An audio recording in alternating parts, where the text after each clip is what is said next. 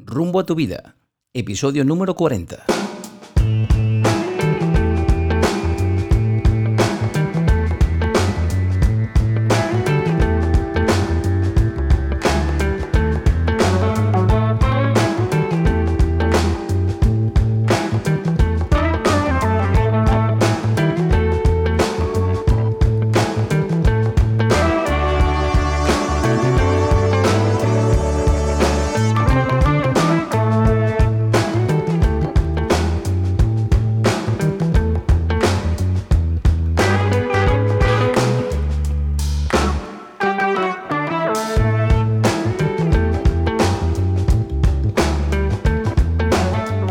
¿Qué tal amigos? Y bienvenidos a un nuevo episodio de Rumbo a tu vida. Cada 10 de octubre se conmemora el Día Mundial de la Salud Mental, una fecha en donde se busca crear conciencia en la población sobre la importancia de cultivar una buena salud mental.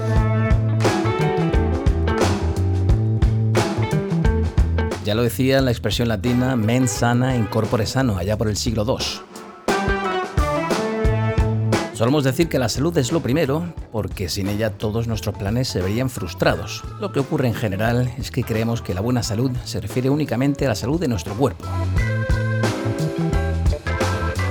Sin embargo, tener una buena salud mental, o lo que es lo mismo tener una mente sana y equilibrada, es también fundamental para poder funcionar correctamente. Tanto, es igual de importante sentirnos bien físicamente que sentir bienestar emocional, para poder decir que estamos completamente sanos. Pero esto hay que saber hacerlo. Parece que por hacer muchas cosas cada día, incluso más de las que podemos o debemos asumir, la vorágine diaria ya mantiene en forma nuestra mente. En realidad, muchas veces lo que sucede es que confundimos hiperactivación y agotamiento con tener una mente tonificada y bien ejercitada.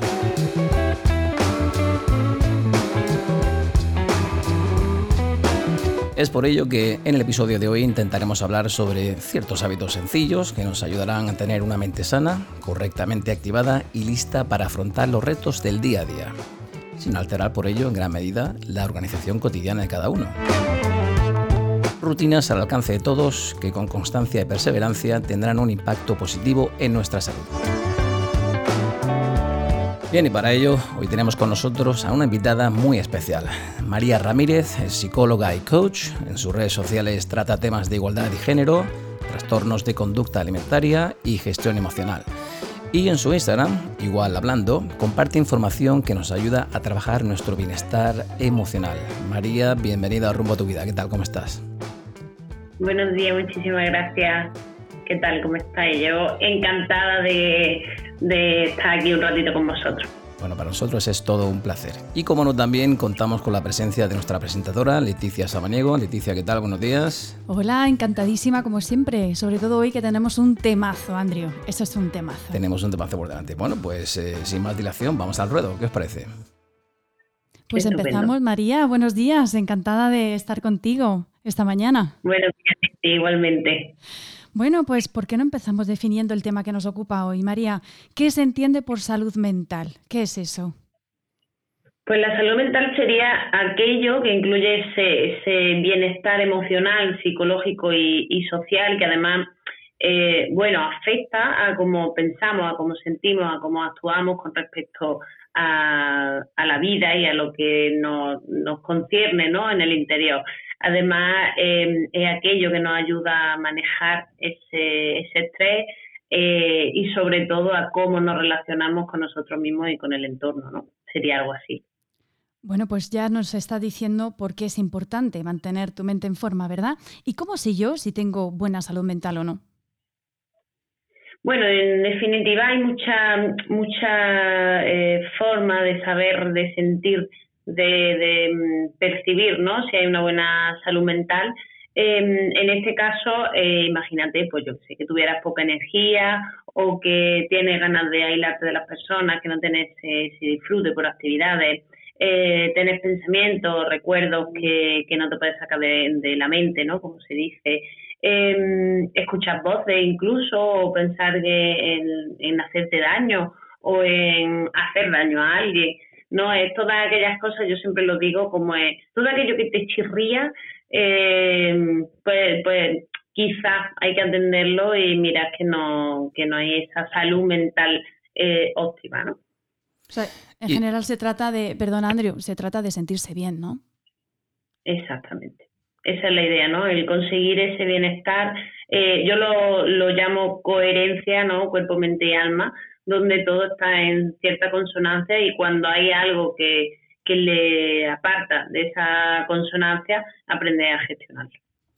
Bueno, pues si os parece, como el episodio de hoy trata de la importancia de esta de la salud mental, ¿por qué no vamos eh, enumerando unos hábitos o estrategias, María, que puedan llevar a, la persona que nos esté escuchando a tener una mente en forma, despierta, preparada para adaptarse al día a día? Claro, bueno, em, lo primero y principal es, yo diría como autoconocimiento, ¿no? Creo que bastante importante. has dado la tecla, ¿eh? cuidado que has tocado la tecla de Leticia, ¿eh? cuidado. Claro que sí.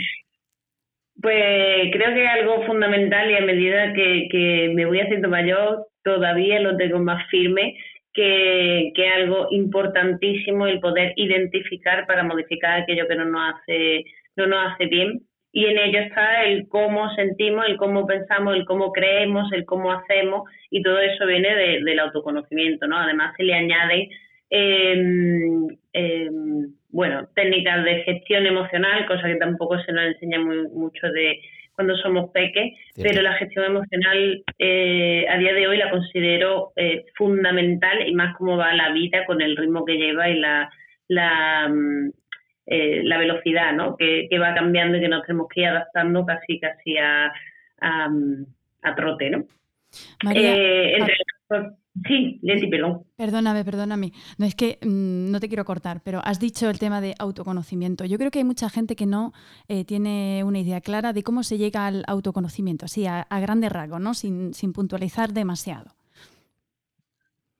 Totalmente. El autoconocimiento al final em, es que nos enseñan, eh, quizá por así decirlo, no digo obligar, pero sí que, que nos invitan ¿no? a pensar de una manera concreta.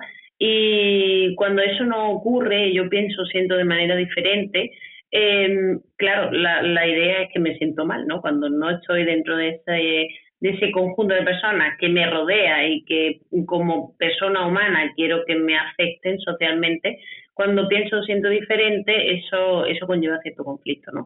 Entonces ese autoconocimiento em, se pone en juego, se pone en marcha cuando eh, nos olvidamos de los juicios, nos olvidamos de esa de esa crítica que siempre está como la vocecita, ¿no? De, de mm, la sociedad diciéndote, eso no, eso sí. Pues eh, ahí en ese momento cuando no hay juicio, yo soy capaz de siempre, siempre pongo la metáfora de lo mismo, ¿no? La visualización de cuando soy capaz de alejarme de eso que estoy sintiendo eh, y mirarme con objetividad la máxima posible, empiezo a entender y a identificar qué es lo que está dentro de mí, qué puedo cambiar, qué no puedo cambiar, qué es lo que me viene bien, qué no. Entonces, eh, el autoconocimiento es verdad que se ve como algo así muy abstracto, pero al final es preguntarte qué quieres, qué necesitas, qué, qué sientes, qué piensas y darle respuesta no es algo tan, tan complejo, ¿no? Y bueno, es que parece si le decimos a la audiencia qué podemos hacer una vez tomamos una vez tomamos conciencia de que algo nos pasa, de que algo no funciona bien, ¿qué podríamos hacer para empezar a solucionarlo? Yo mm, parto de la premisa de pedir ayuda, siempre sea, eh, imaginemos que seguimos, eh, bueno, por ciertas cuentas, ¿no? A día de hoy como como redes sociales seguimos cuentas que, que nos pueden dar información, el formarnos, el preguntar. Eh, siempre soy muy muy prudente, ¿no? Con decir busca por internet, porque como hay tantas, tantísimas cosas, intentemos buscar siempre fuentes fiables y, y veraces con respecto a la información que hay, en este caso sobre salud mental, salud física, da igual el que. Em, pero sobre todo si sentimos que algo chirría, yo siempre lo digo, no pedir ayuda antes que, que realmente ya estemos mal y, sea más fraginoso ¿no? el, hacerlo. ¿Por qué no hablamos ahora, María, de qué mm, hábitos, qué rutinas podemos ir adquiriendo en el día a día para asegurarnos de que nos vamos a mantener en forma. Tanto, pues eso, vamos a estar em, eh, bien con nosotros mismos y por ende bien con los demás. Por ejemplo, el simple hecho de hacer ejercicio, que es algo que parece que ya va calando en la, en la población, porque yo nunca he visto los gimnasios más llenos en mi vida, pero todavía hay gente que piensa que el ejercicio no es tan necesario o que solamente sirve para esculpir el cuerpo, para tener un cuerpo bonito, para perder peso. ¿Qué piensas Yo que añadiría, ¿eh? yo que añadiría que es importante recalcar que el ejercicio físico eh, es necesario en todas las edades y que también hay un ejercicio o hay un tipo de ejercicio adaptado para cada caso y para cada persona, ¿no?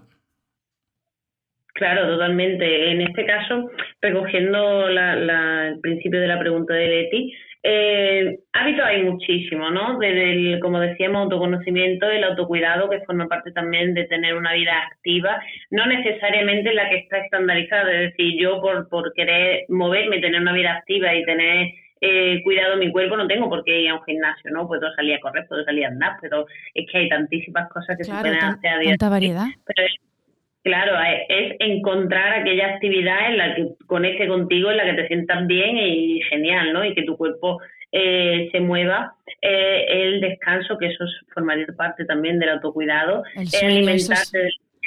Lo tenemos claro. todo, María. ¿Tú duermes mucho, eh, Yo no duermo lo suficiente. Yo se lo digo a mis alumnos, hay que dormir, por lo menos a su edad, entre mínimo 7 y 8 horas y yo no, las duermo. Bueno, yo no llego ni a las 6. Podemos afirmar, ¿no, María, que dormir lo suficiente, mantener unos hábitos sanos, una alimentación sana, hacer ejercicio físico, todo eso contribuye ¿no? a tener una mente sana. Claro, todo lo que sea eh, darle al cuerpo lo que necesita, que al final es eh, las demandas que requiere de descanso, de alimentación, de hidratación, de, actividad, de, de, darle placer, ¿no? También de hacer aquello que nos gusta, ya sea, pues yo qué sé, leer, darte un paseo en la playa, sentarte y mirar el mar, sabes que el que lo tenga cerca, pues se, se agradece, ¿no? Pero es buscar aquellas actividades que nos reconforten esas tres partes, yo siempre hablo del, del triángulo, eh, cuerpo, mente, alma, que alimente las tres de, de, manera igual, porque todas son exactamente igual de importantes, ¿no? Entonces sí que sí que caemos muchas veces en esa tendencia a hacer conductas quizás de riesgo que van en contra de todo esto que estamos hablando.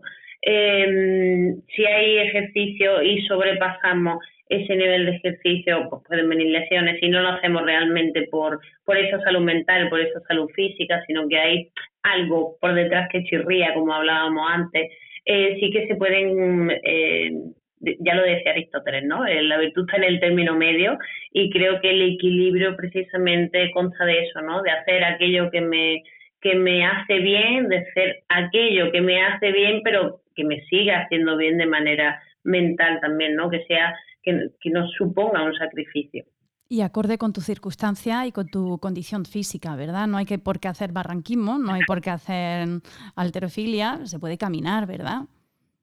Claro, por supuesto. La, idea es encontrar aquella actividad como, como llamamos en, en AES, en Salud en todas las tallas, el movimiento placentero, el que tú tengas ganas de hacerlo, que a ti te motive lo que vas a hacer, no necesariamente.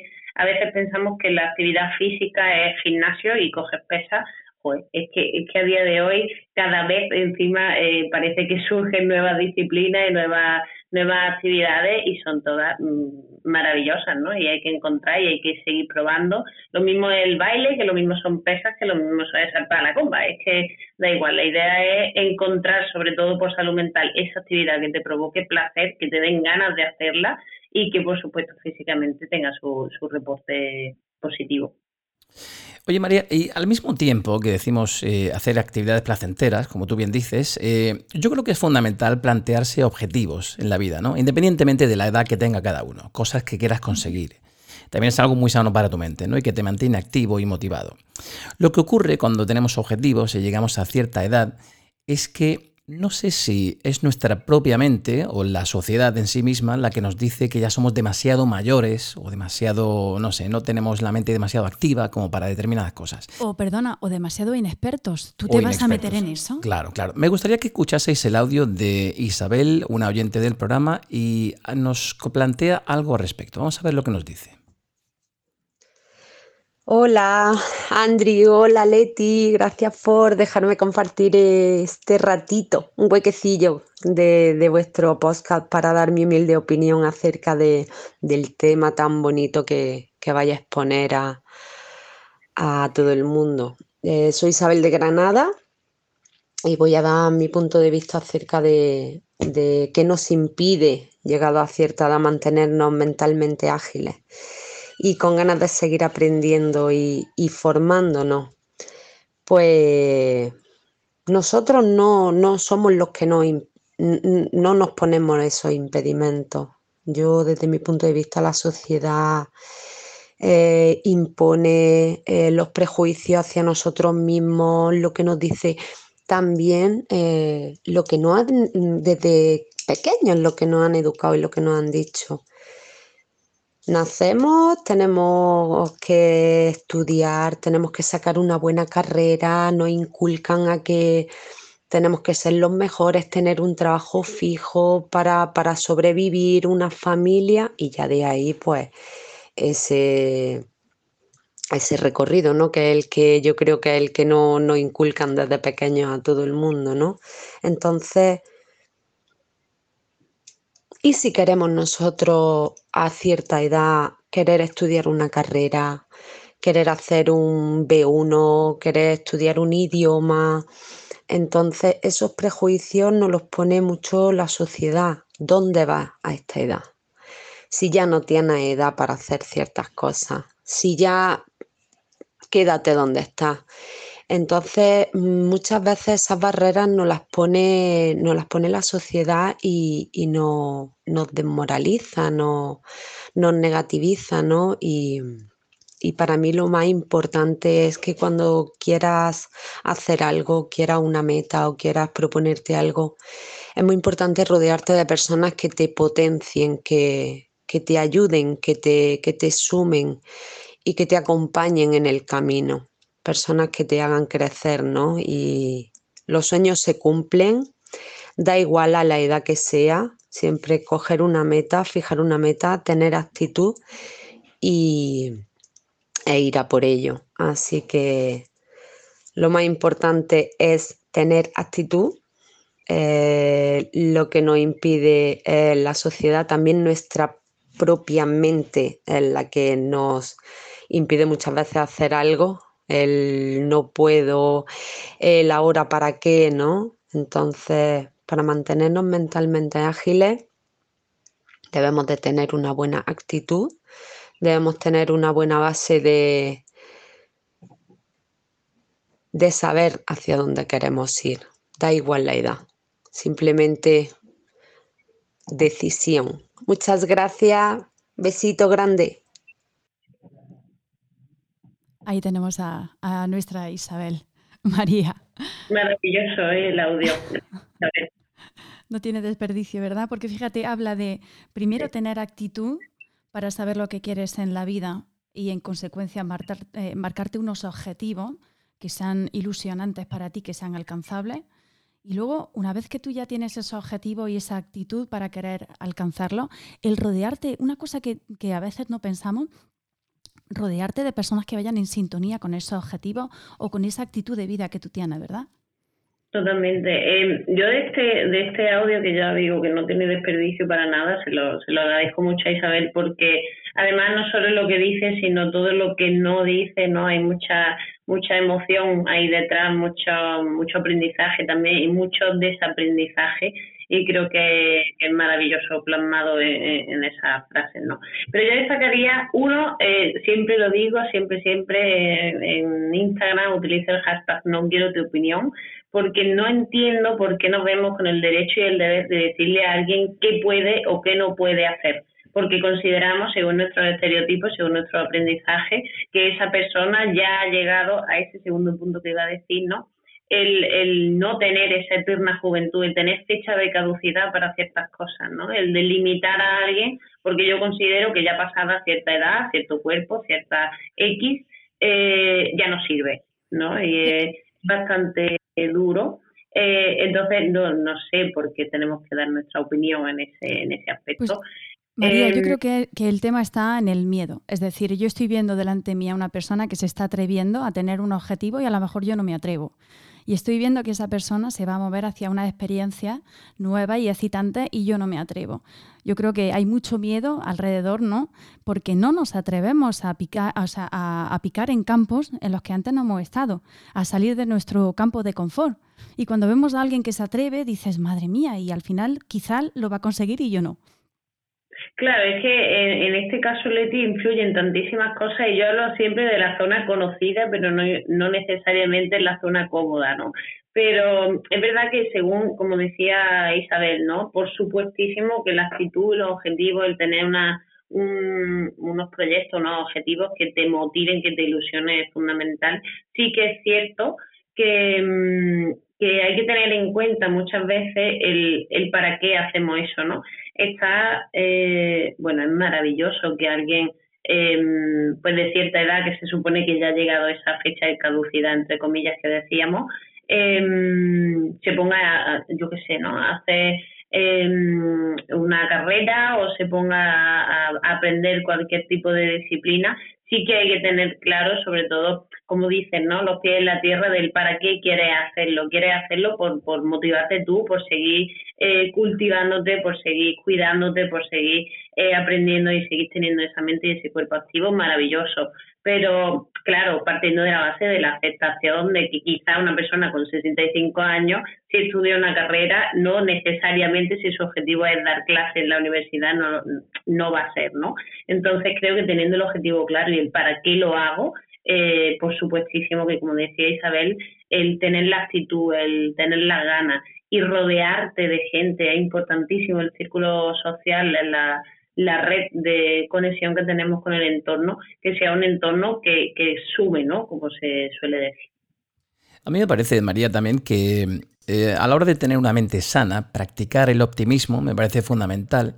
Y el otro día comentaba con mi familia en plena cena, alejarse quizás un poco de las noticias y de las redes sociales, del constante bombardeo ¿no? de malas noticias, pandemia, restricciones, precio de la luz, la subida de la gasolina, incendios, volcanes. A veces quizá todo esto nos afecta más de manera negativa que positiva, ¿no? Y nos crean unas preocupaciones innecesarias, ¿no? ¿No crees? Sí, totalmente. Eh, hay que estar informado del mundo, yo siempre lo digo, pero teniendo el filtro, ¿no? Si nos dejamos, de ahí viene también una buena gestión emocional, pero si nos dejamos influir por todo aquello que, que ocurre, es que sería un sin vivir, ¿no? Entonces, eh, es necesario estar informado, saber qué, qué ocurre, qué puedo hacer, qué me puede afectar, qué no, dónde puedo ayudar, pero, pero tomarlo con filtro y con y sobre todo con pensamiento crítico. Hay muchas veces que sí, te están enseñando una noticia, pero también no olvidemos que los medios de comunicación, eh, el marketing hace de, de la suya y muchas veces enseñamos cosas que quizás no sean del todo así eh, o que incluso sean más graves de lo que lo están enseñando. ¿no? Entonces, creo que el pensamiento crítico para toda la información que nos viene del exterior eh, es importantísimo ponerlo en práctica. De todas formas, yo quisiera remarcar, eh, remarcar que ser optimista no es ser irrealista. Muchas veces me he encontrado yo con esa dicotomía, en el sentido de que tú puedes ver la realidad tal y como es, sin embargo, ser capaz pues, de pensar que todo va a ir desarrollándose para bien en el futuro, o que de todas esas circunstancias negativas, algo positivo vamos a obtener, ¿no? Y tenerlo en mente. Claro, yo siempre eh, de optimismo como el, eh, una, ser una persona ilusa, ¿no? El, a pesar de las circunstancias, todo va a ir bien, todo va a ir bien, espérate que sí, mm, vamos a hacer, vamos a hacer dentro de lo que esté en tu mano y de lo que puedas pedir ayuda, de lo que eh, te pueda, yo que sé, echar una mano, ¿no? Eh, pero vamos a tener los pies en la tierra y vamos a hacer porque las cosas salgan bien. Y si no salen bien, tener esa posibilidad de, mm, de realidad de que puedan no salir bien, y poder gestionarla de una manera óptima y funcional. María, ¿es cierto que tenemos capacidad, que nuestro cerebro tiene capacidad de moldearse a lo largo de toda la vida? Porque eh, caemos siempre en el tópico de que llegado una edad ya perdemos, incluso se decía que perdíamos neuronas, eh, llegamos a un declive, ya no somos capaces de aprender. Hay una edad para aprender y otra en la que ya has llegado a donde has llegado, ya incluso puede que empieces a degenerar. Entonces, hay un concepto que a mí me encanta, que es la neuroplasticidad. Es cierto que a cualquier edad podemos seguir aprendiendo, todo lo que sea fomentar esas conexiones entre neuronas y redes neuronales y, todo lo que el cerebro maneja eh, es maravilloso, ¿no? El fortalecer esas regiones cerebrales, perdón, que, que se implica en todo aquello que, que hacemos, que sentimos, que pensamos, que, que nos permite comunicarnos y, y hacernos entender con el mundo, es valiosísimo. Claro que hay que tener en cuenta ciertas eh, realidad como es que a medida que vamos creciendo, obviamente no tenemos lo mismo que, cuando tenemos 20 años, ¿no? Por, por, regla general. Ni cuando tenemos 30 tendremos lo mismo de los 15, ni, ni así, ¿no? Cada etapa de, de la vida pienso que tiene su, sus cosas, pero que por supuestísimo si fomentamos y ayudamos y cuidamos y ejercitamos eh, como dice el cerebro y el cuerpo, por supuestísimo que, que favorecemos esas conexiones y por lo tanto esa neuroplasticidad a la que te refería. Y yo añadiría una tercera pata, y, el alma también, ¿no? Como tú has mencionado en tu, en tu primera pregunta, ¿no? Es fundamental el mantenerse mentalmente activo, el leer, el conversar, eh, ver películas, ver series, ¿vale? Pero también me parece que eh, la mente y el alma hay que alimentarlos, ¿no? Relaciones sociales, eh, ver a antiguos compañeros de trabajo, en el caso de una persona que esté jubilada, ¿no te parece, María? Totalmente. Yo ya te digo que ese triángulo es tan tan necesario en mi vida que el cuerpo, mente, alma estén conectados, estén dentro de una coherencia, de una armonía y alimentarlos por igual, porque son los tres exactamente igual de importantes, eh, creo que es fundamental para tener una vida lo más, lo más mm, bonita posible. Es curioso porque el otro día escuchaba yo a mm, Isabel Belaustegui, que a mí me gusta mucho, y hablaba sobre los tres pilares de esa neuroplasticidad, que son el reto, la novedad y la perseverancia es em, eh, común encontrarte a personas que sí se plantean ciertos retos, pero la novedad asusta mucho a la gente en general, ¿verdad? Y hablaba de algo tan sencillo como mantener conversaciones que están fuera de tu ámbito de control, lo que te puede ayudar a tener una, plasticidad mental, a ser más ágil luego a cuando tú, por ejemplo, lees artículos o quieres aprender algo o quieres desenvolverte con redes sociales o, o con nuevas tecnologías que son nuevas para ti, pues el hecho de sacar a tu mente de tu campo de referencia ¿no? y llevarlo a otros ámbitos diferentes, luego eso hace eh, que, que, tú tengas una agilidad mental para aplicarlo a otro ámbito de tu vida.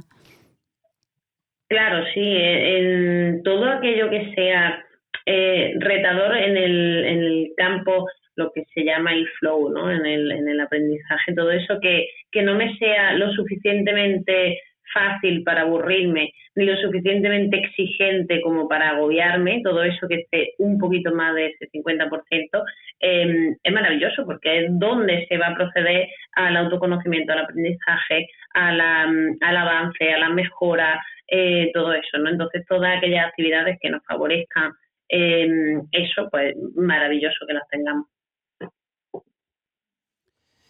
María, para nadie es un secreto que en el 2020 el 2020 ha significado una dura prueba para todos los seres humanos. Los estragos generados por el COVID-19 a nivel social, económico y mental han sido devastadores. Sucumbir ante ataques depresivos, crisis de ansiedad o incluso episodios psicóticos totalmente comprensible ante la inminente angustia a la que fuimos y seguimos siendo sometidos mundialmente, por lo que cuidar nuestra salud mental nunca fue tan necesario. Entonces, ¿cómo podemos empezar a reponernos a las circunstancias personales que cada uno de nosotros ha vivido durante estos dos años que llevamos ya de pandemia? Creo que lo he, lo he dicho porque además para mí eh, soy muy pesado, como diría, pero es que la gestión emocional la veo tan importante en esto. Eh, partir de una aceptación, que no quiere decir que sea fácil, ni muchísimo menos. De hecho, no soy quien ni para eh, valorar si algo es fácil o no para alguien, si puedo hablar de sencillo o de complejo, ¿no? esa aceptación, esa pandemia, ese confinamiento, esa situación de no saber ni siquiera qué es lo que estaba pasando, cómo estaba pasando, que de repente te encierra y, y, bueno, mi vida ha cambiado. Además, el ser humano es mucho de, rutina y nos gusta tener prácticamente las cosas controladas y saber por dónde va a venir, saber por dónde no. Y esa incertidumbre eh, conlleva y afecta muchísima, muchísimo desajuste emocional.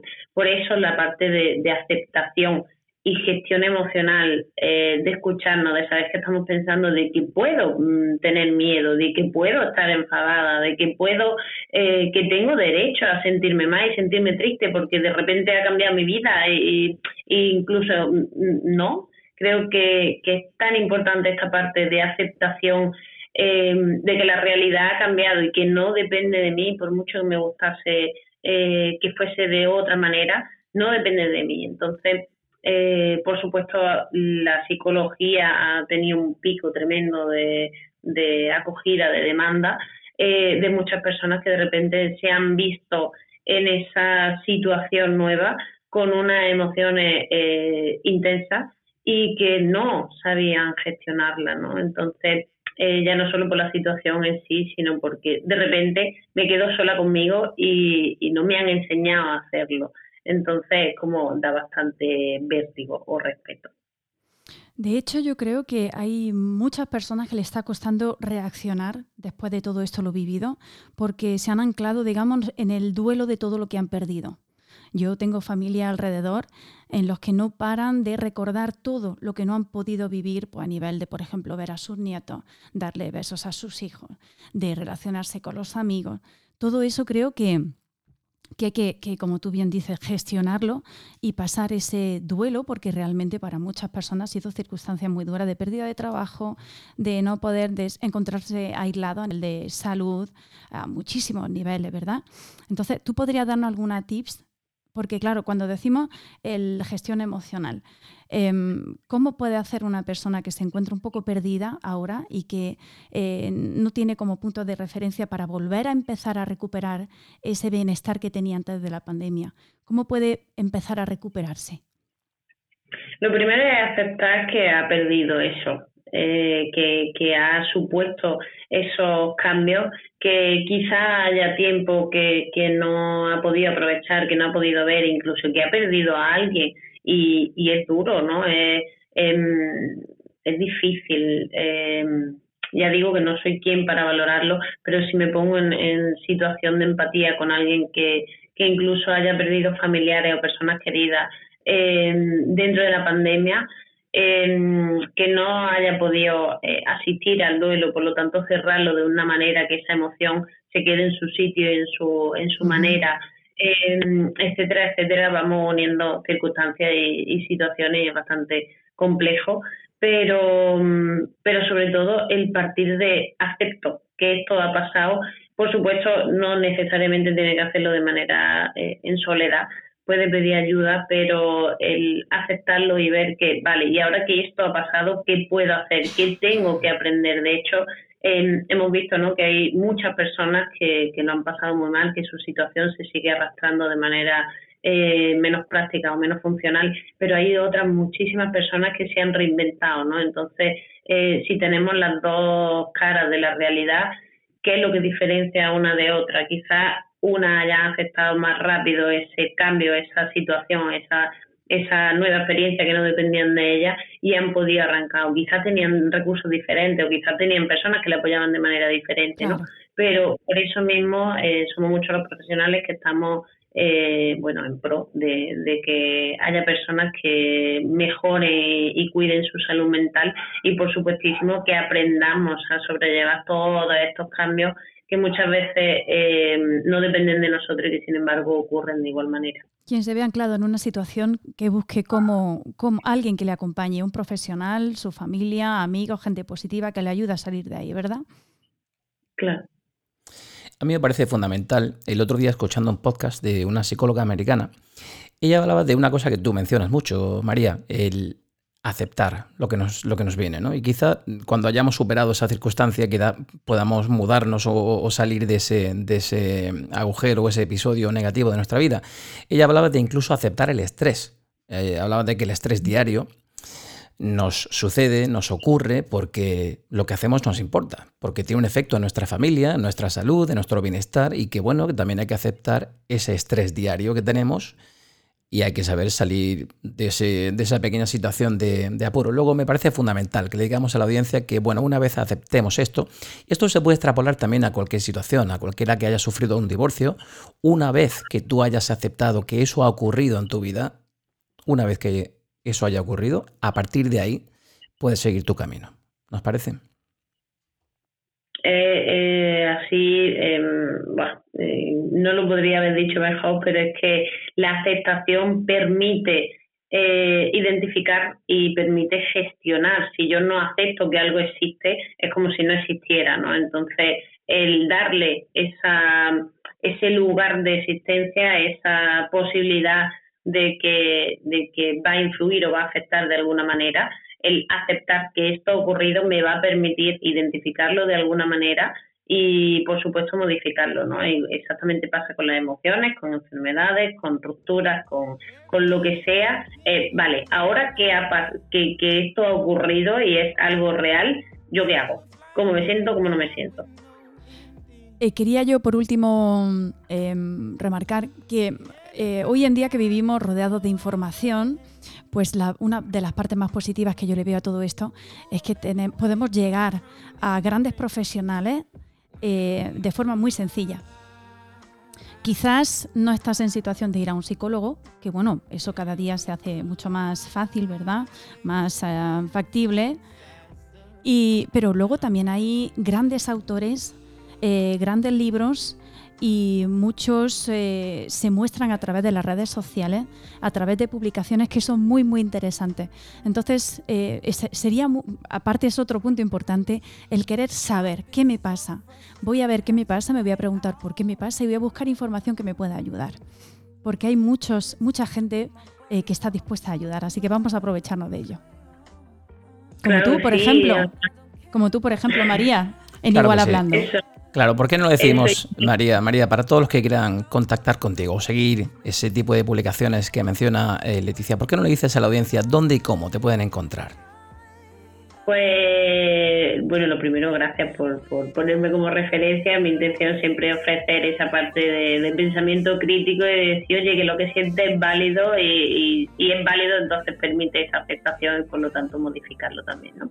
Eh, bueno, en Instagram me podéis encontrar como Igual Hablando. Dentro de Instagram también tenéis la página web, igualhablando.com. Eh, dentro de la página web tenéis mi, mi página de contacto que que si necesitáis esa primera sesión gratuita de, de 30 minutos donde nos ponemos cara, nos, nos ponemos contexto y me contáis, por supuestísimo, está dentro de, de, la página, está el WhatsApp, está el correo, está... Eh, no suelo tardar mucho en contestar, pero por si acaso que darme un día, 24 horas. Qué menos, ¿no? María Ramírez, ha sido un auténtico lujazo tenerte en nuestro programa. Eh, muchísimas gracias por tu tiempo. Sabemos que eres una persona muy ocupada, especialmente los fines de semana, que nos ha costado un poquito contactar. Pero te apreciamos y, realmente te queremos dar las gracias por el tiempo dedicado a, participar en nuestro podcast. Ha sido un lujo tenerte. Es todo un honor. Muchísimas gracias, muchísimas gracias, Leti. Mando un abrazo enorme y siempre que queráis, pues aquí me tenéis. Un abrazo, María. Un fuerte te seguimos. Estamos contigo. Gracias.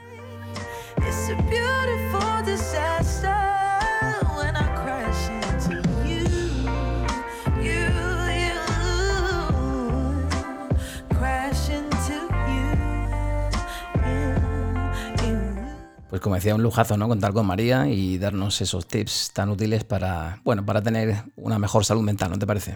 Claro que sí. Yo en cuanto llegue lo comento en casa. Ya diré, ¿has escuchado el podcast? que ahí tienes la clave.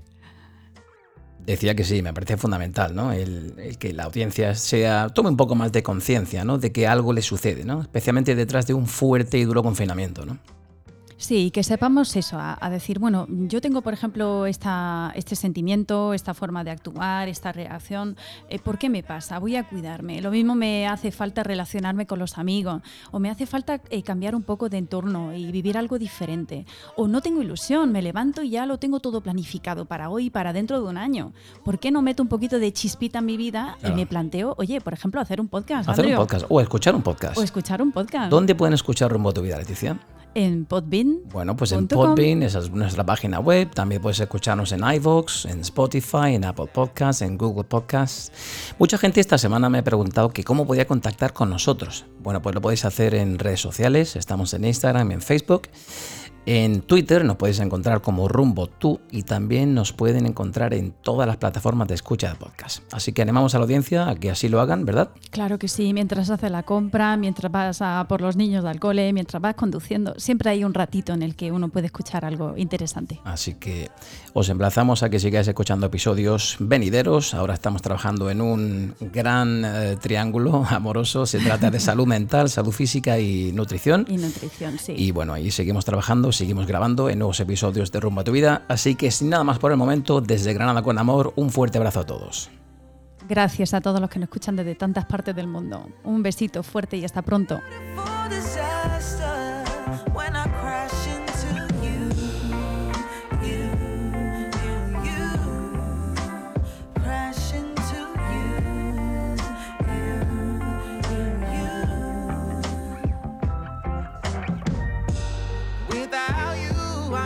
A fraction